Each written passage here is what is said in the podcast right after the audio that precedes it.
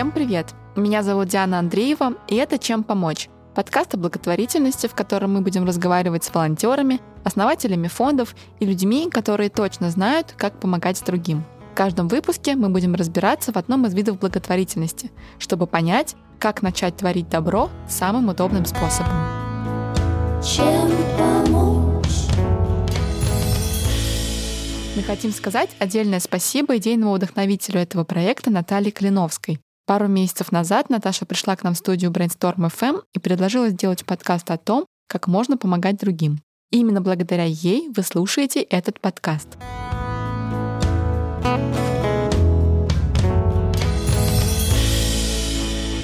Самом первом выпуске этого подкаста мы разбирались в том, как устроено волонтерство, кто им занимается и куда можно пойти, если есть желание помогать. Изучая этот вопрос, мы узнали, что некоторые из тех, кто приходит в фонды волонтерить, впоследствии становятся полноценными сотрудниками. Они работают 5 на 2 и получают за это зарплату. И вот тут мне стало интересно, а как вообще люди строят карьеру в благотворительности? Это сложнее или проще, чем в коммерческом секторе? Нужны ли какие-то дополнительные навыки для этого? Какие сотрудники требуются в НКО? В общем, Давайте попробуем разобраться. Был такой Зорза, который такой продвигатель хосписного дела. У него дочка умирала в английском хосписе, у него очень тяжелая судьба, очень можете почитать, посмотреть. Всем советую. Была история, насколько, если не ошибаюсь, то, что они были какой-то пациентки, которая захотела клубнику, и он это выслушал, а, поехал из Шереметьево. Там был какой-то человек, который был из British Airlines, какой-то пилот, которому... Или он, он позвонил в Англии, чтобы они там купили клубнику. Эту клубнику они отдали пилоту, этот пилот ее привез в Москву, и ему передали эту клубнику, и на следующий день они поехали к этой пациентке, отдали эту клубнику.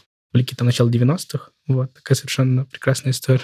Это Феликс Пинта Бакериса. Возможно, вы уже догадались, а может быть еще нет, но Феликс работает в первом московском хосписе координатором волонтеров. Он работает с теми, кто приходит помогать, с пациентами, организует мероприятия, которые проходят в хосписе, и выполняет еще много разных задач, о которых мы расскажем позже. Для тех, кто не знает, хоспис — это место, где оказывают бесплатную медико-социальную помощь неизлечимо больным людям и их близким.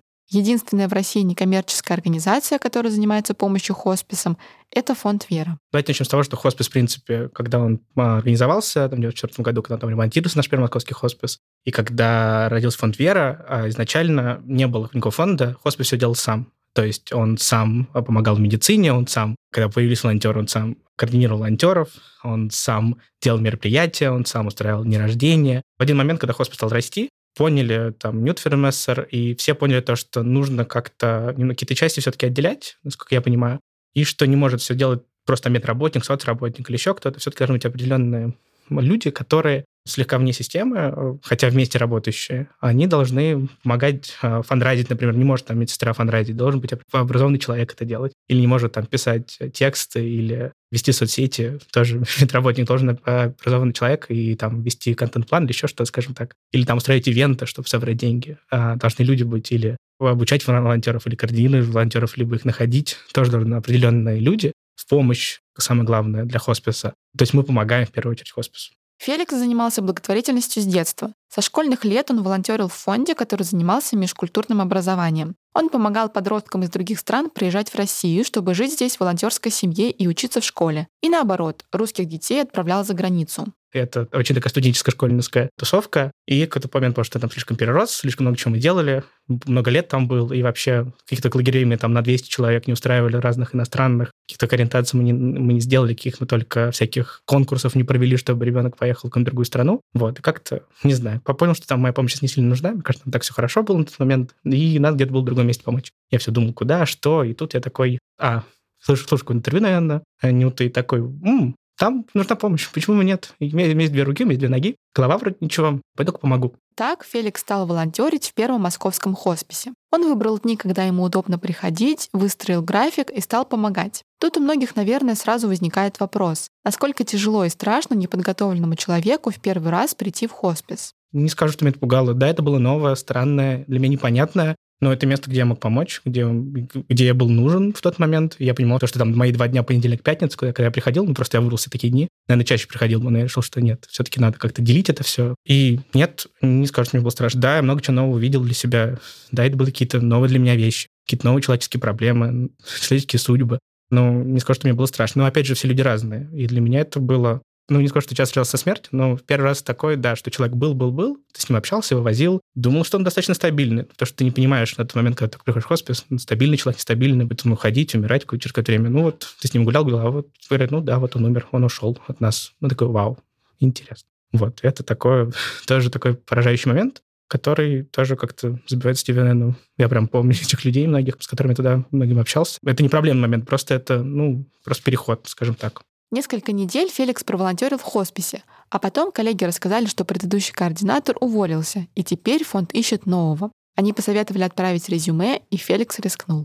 Такое спонтанное было, наверное, решение, но, мне кажется, очень правильное спонтанно, но не, не, вся все спонтанное а в итоге плохо. Как-то у меня так же получилось. Мне показалось то, что это просто такая старая история. Мама всегда говорила, что надо с людьми работать. Вот. И я такой... И я, люб, я люблю с людьми работать. Это очень сложно бывает, но бывает, что очень-очень ресурсно. И я подумал, да, что когда... Ну, надеюсь, что, что получится. Надо попробовать. Это большая ответственность. Для меня это очень важно до сих пор. Это очень здорово, что у меня есть такая ответственность. У меня это получается, как мне кажется. Работа с пациентами, работа с волонтерами, работа с людьми. Это какой-то смесь из э, общения, HR, тайм-менеджмента, э, не знаю чего, event-менеджмента, чего еще, не знаю, всего-всего-всего-всего. Ну, такая жизнь миниатюре. Вот, это все нужно как-то совместить и сделать. Сейчас Феликс работает пять дней в неделю с утра до вечера. Обычное утро координатора волонтеров в хосписе начинается с планерки, где предыдущая смена отчитывается перед следующей о том, что произошло в хосписе. Врачи, медсестры и другие сотрудники обмениваются всей необходимой информацией о пациентах.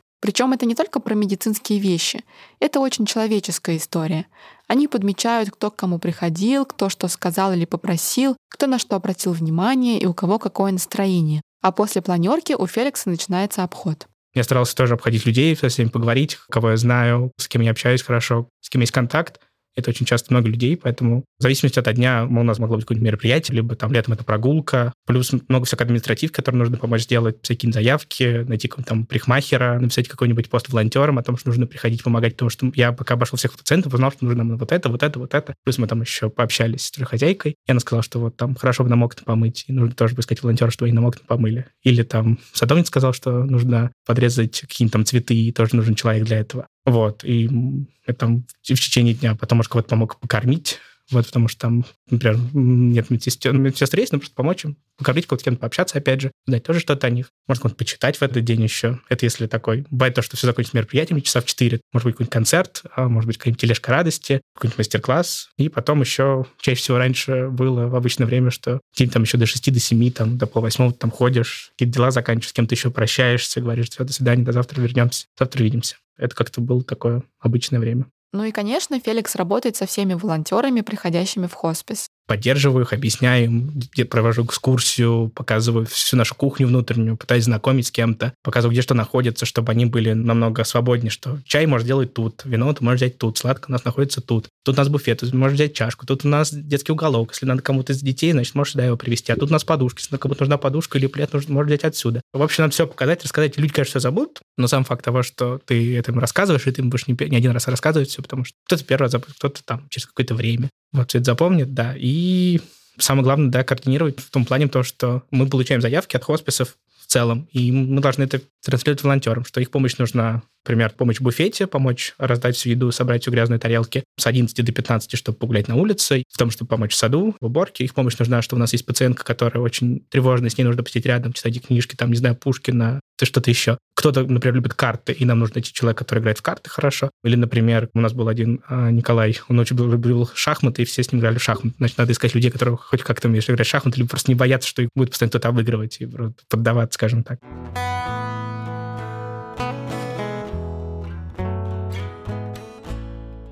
На сайте фонда Веры написано, что хоспис — это дом, в котором берегут жизнь, сколько бы ее ни осталось. И, наверное, это наиболее точно описывает и то, как выглядит хоспис, и то, чем занимается Феликс. И тем не менее, понимают это далеко не все. Кто-то вообще не знает, что такое хоспис. Они первый раз услышали только там два дня назад, когда папе реально стало очень плохо, или маме, там, или брату, свату, или кому-то еще. И вот им сказали, что нужно обратиться туда, и они сюда попадают. Они вообще ничего не знают про нас, и чем мы можем помочь, и кто мы вообще такие. И а, а вообще-то мне сказала ближайшая соседка то, что все-таки это реально дом смерти, и тут вообще вы, правда, на смерть отдали. Такой тоже до сих пор, хотя сколько просвещения идет, до сих пор это есть. Мы стараемся, чтобы это было все-таки уютное, уютное, уютное, уютное место для всех, для пациентов, для родственников. И понятное дело, что смерть — это такое ужасное событие для, для первого, для умирающего и для его родственника. Мы можем постараться хоть каким-то образом его облегчить, это событие, но понятное дело, что все равно это ужасная трагедия, и это ужасно... Все равно это все сложно. Мы каким-то образом пытаемся сделать подушками, занавесками, чтобы улыбались, чтобы здоровались, чтобы это было светло хоть каким-то образом нашим зооуголком, мероприятием, еще чем-то. Хоть каким-то образом пытаемся это сделать уютным, чтобы это было комфортно. С родственниками по-разному. Кто-то идет на контакт и быстро, и готовый, и может с тобой поговорить, и открыться, и ты можешь ему помочь в том или ином вопросе. С кем надо общаться. С кем-то я не найду контакт, но найдет, например, там, не знаю, вот этот волонтер или вот эта медсестра, или, например, наша буфетчица, потому что мы все делаем одно дело. Или, может, наш дворник найдется разговор вот с этим мужчиной. Вот, и он будет говорить нам, что вот вы его берегите, это всегда все очень по-разному. Вот, с кем-то у меня до сих пор есть контакт, а с кем-то вот человек умер, и человек ушел в свой мир, делает дальше свои дела, которые он делает, этот родственник, и мы с ним больше контакт не держим. Кто-то до сих пор пишет, звонит, говорит, вот я вас помню, спасибо вам огромное, это очень приятно, за такое доверие. Кого-то я сам помню, ну, не считаю правильно держать контакт, потому что человек ушел, скажем так, э, дальше. Вот, поэтому всегда по-разному. Кто-то, говорю, у нас жил в течение полугода, например. Понятное дело, что это очень...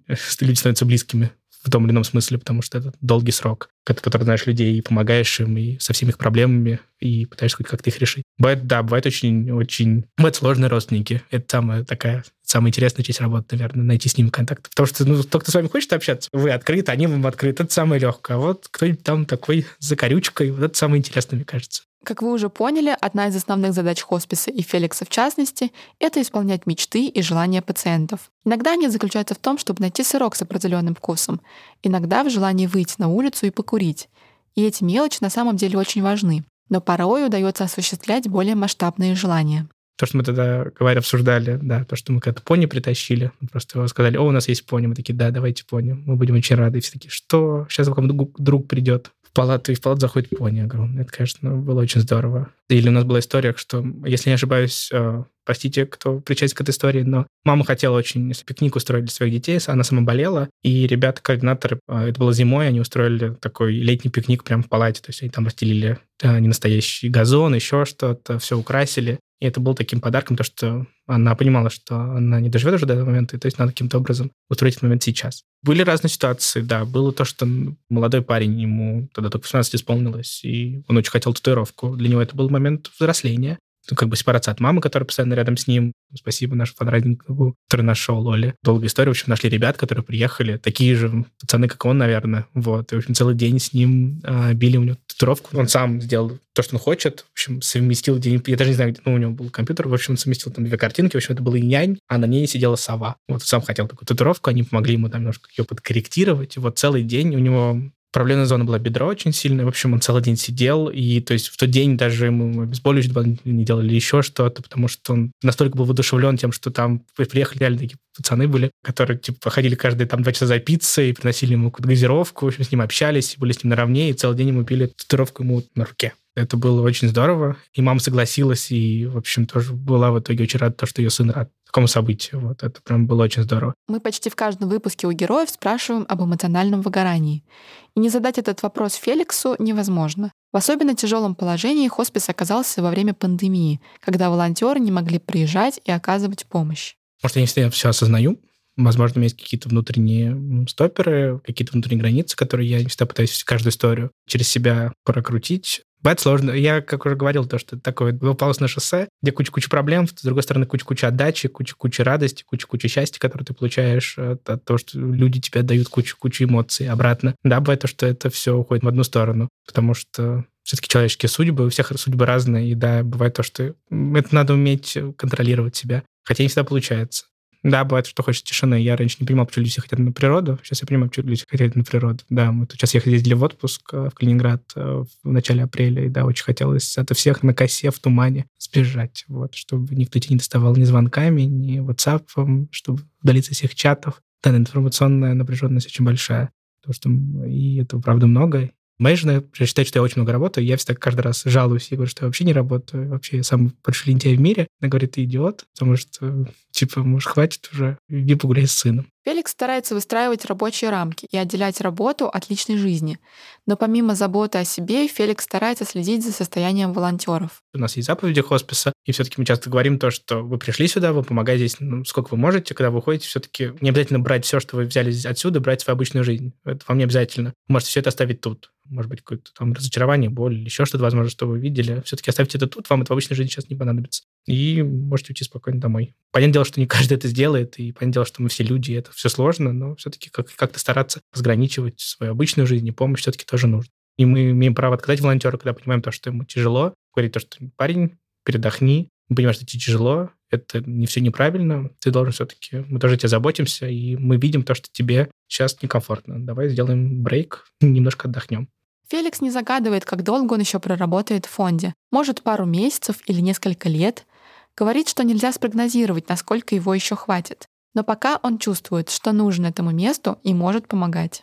Чем еще мог бы заниматься? Писать экскурсии по истории, возможно. Что еще мог бы делать? У меня тут есть хобби фотографии, может, какая-нибудь прокачать скиллы и такое скажу, все, я хочу заниматься фотографией, потому что мне это интересно. Сто процентов будет, я где-нибудь захочу волонтер где-то помогать. Это нормально, и это часть нашей современной жизни, мне кажется. И я говорил, я там с детства помогал, вот, и это было для меня нормальным, и когда мне объясняли, почему волонтерство не пришло в Советском Союзе, что было добровольно-принудительно. Я не понимал этой логики. Мне, пока мне объяснили, что вот всех созывали туда сходить на субботник, поэтому все шли. Я говорю, а, вот в чем дело. Ну, наверняка я буду где-то помогать. Я надеюсь на это очень сильно. Что где-нибудь еще, не знаю, что мне было бы интересно. Может, какой-нибудь приют еще помочь когда-нибудь. Никогда не, не помогал собачьим приюту. Вот, мне кажется, это интересно. Чем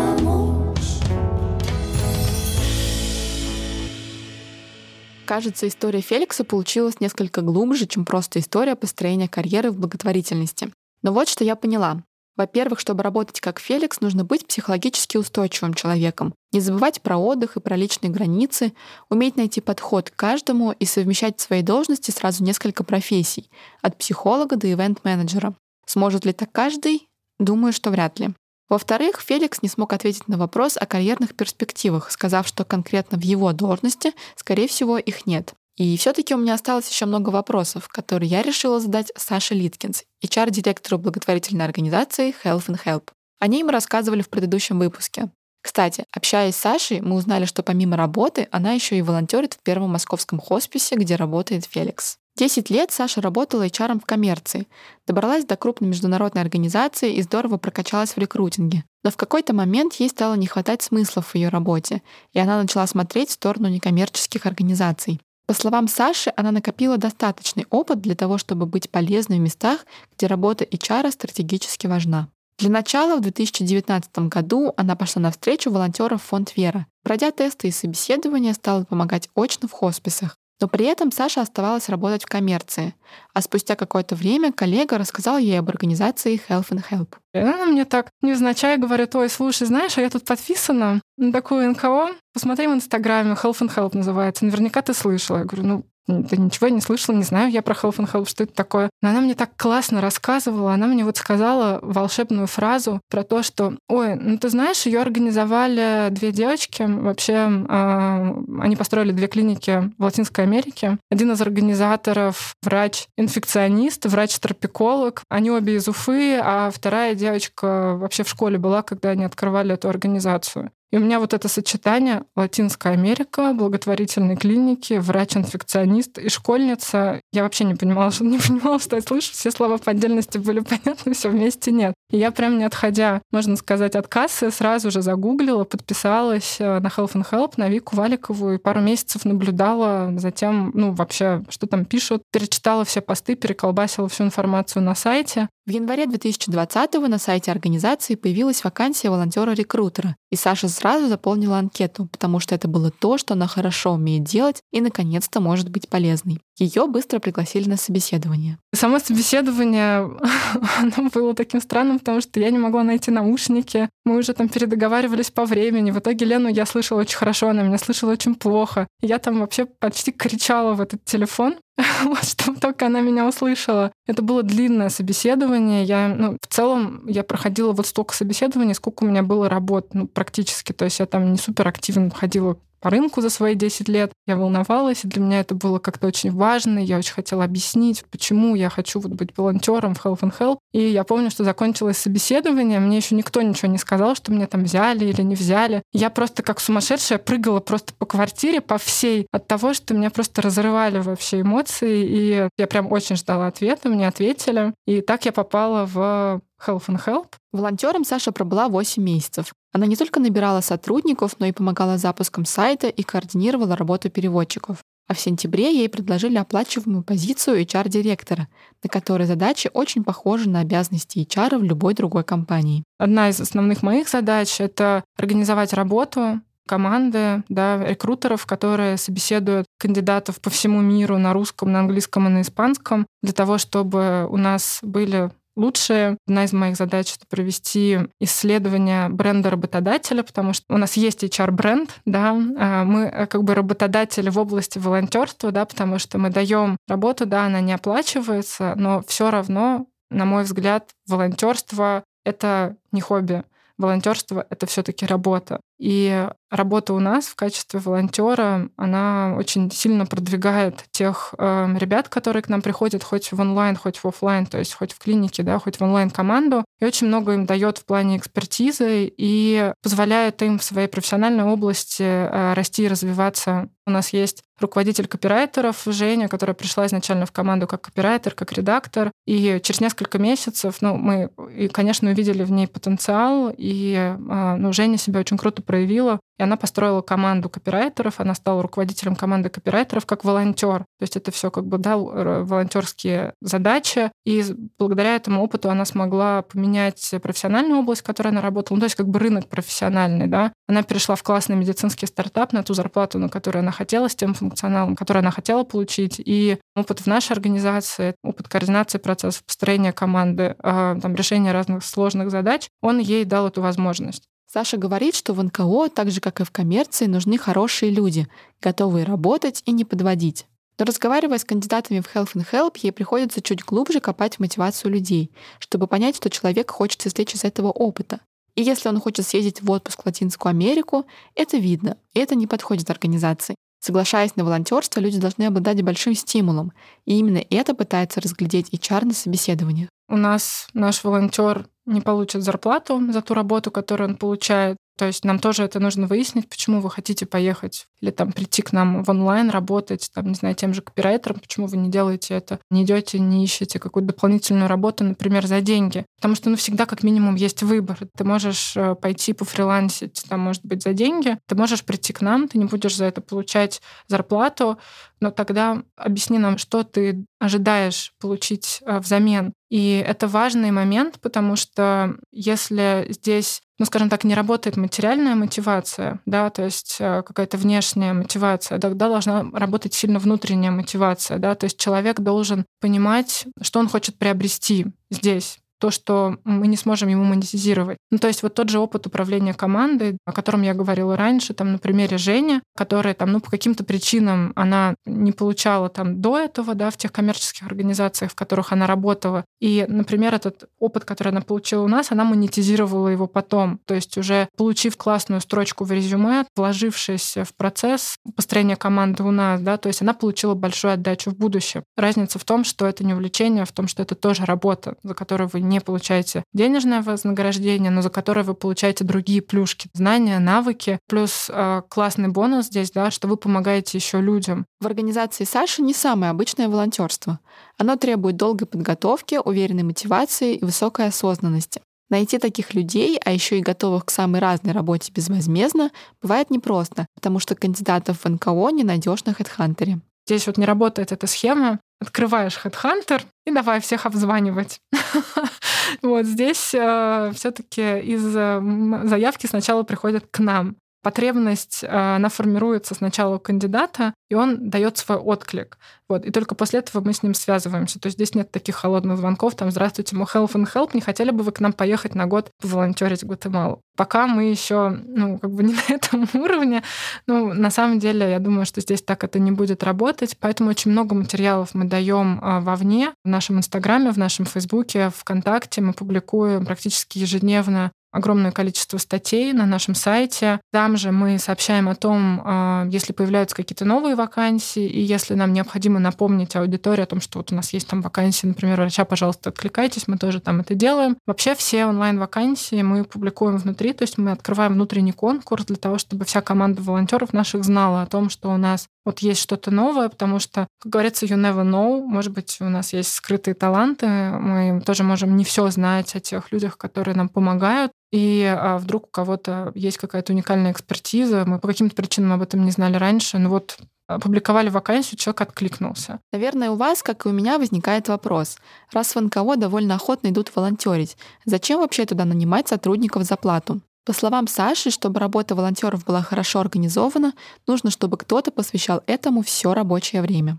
Как мне кажется, люди больше склонны а, жертвовать на какие-то конкретные кейсы, там, да, на каких-то конкретных пациентов, они более охотно это делают, чем если ты говоришь, что пожертвуйте нам на фонд заработной платы, потому что ну, вот есть такое мнение, что Вообще в НКО люди бесплатно должны работать, э, даже если они full тайм работают, уж тем более, если они part-time работают, то ну, какие деньги, ну что вы, благотворительность. Вот, но вообще в любой организации все равно есть какой-то скелет постоянный. Не может быть такого, что вот люди, которые стоят в главе организации, что там они все время куда-то исчезают, появляются новые, то есть это должна быть какая-то постоянная команда, которая обеспечивает работу этой организации. В обязанности HR любой компании, помимо набора сотрудников, входит еще поддержка сил сил и мотивация у команды.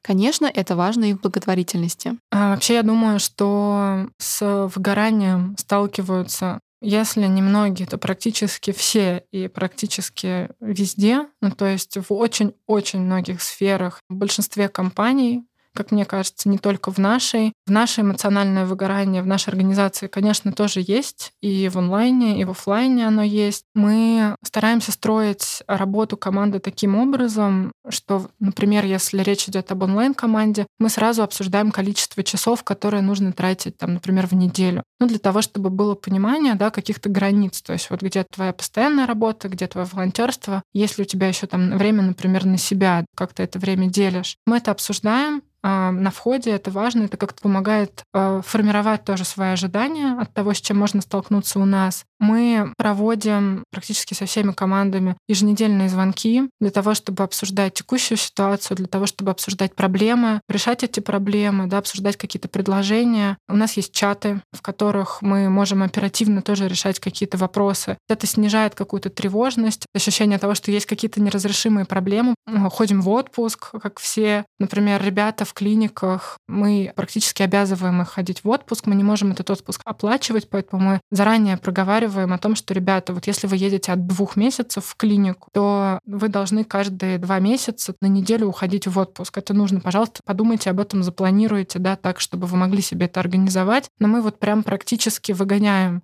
наших волонтеров просто для того, чтобы они переключались, для того, чтобы они отдыхали, восстанавливали свою энергию, да, свои ресурсы. Онлайн-команда, она ходит по другому графику в отпуск. В основном у всех есть какая-то постоянная работа, и график отпусков ну, привязан там, к постоянной работе. Поэтому мы стараемся организовывать свою работу так, чтобы ну, вот, в твой отпуск тебе не нужно было с конца с утра до ночи сидеть там в мессенджере да, или в почте, что-то делать. Иногда бывают какие-то, конечно, форс-мажоры, и сложно совсем ничего не писать. Иногда мы что-то пописываем, записываем, но вообще мы просто договариваемся, то, когда идет в отпуск, заранее друг друга предупреждаем, и это ок. У нас бывает, что ну, люди устают. Ну, то есть, правда, они устают по разным причинам. Может быть, очень большая загрузка на работе. У нас большая загрузка, там еще какие-то проекты, которые человек драйвит помимо нас. И у нас есть ситуации, когда люди, правда, уходили, и возвращались, уходили и возвращались. У меня даже в моей команде есть два рекрутера, да, один долгую паузу решил взять, и это ок, это нормально. Когда-то Саша нашла в своей профессиональной деятельности то, чем она может быть полезна многим людям. Сейчас она помогает обретать этот смысл и другим, сотрудникам и волонтерам, которые готовы нести ответственность за людей и порой не видеть границ достижения целей. Надеемся, истории наших героев вдохновили вас, и вы услышали для себя что-то полезное и важное. Если вам понравился этот выпуск, оставляйте свои отзывы в приложении Apple Podcasts, тогда другие люди смогут узнать о нем – а еще ставьте оценки и рассказывайте о нас знакомым. И подписывайтесь на подкаст везде, где вы нас слушаете. Чтобы узнавать больше о разных видах благотворительности и новых выпусках подкаста, подписывайтесь на наш инстаграм «Чем помочь». Ссылку вы найдете в описании. Чем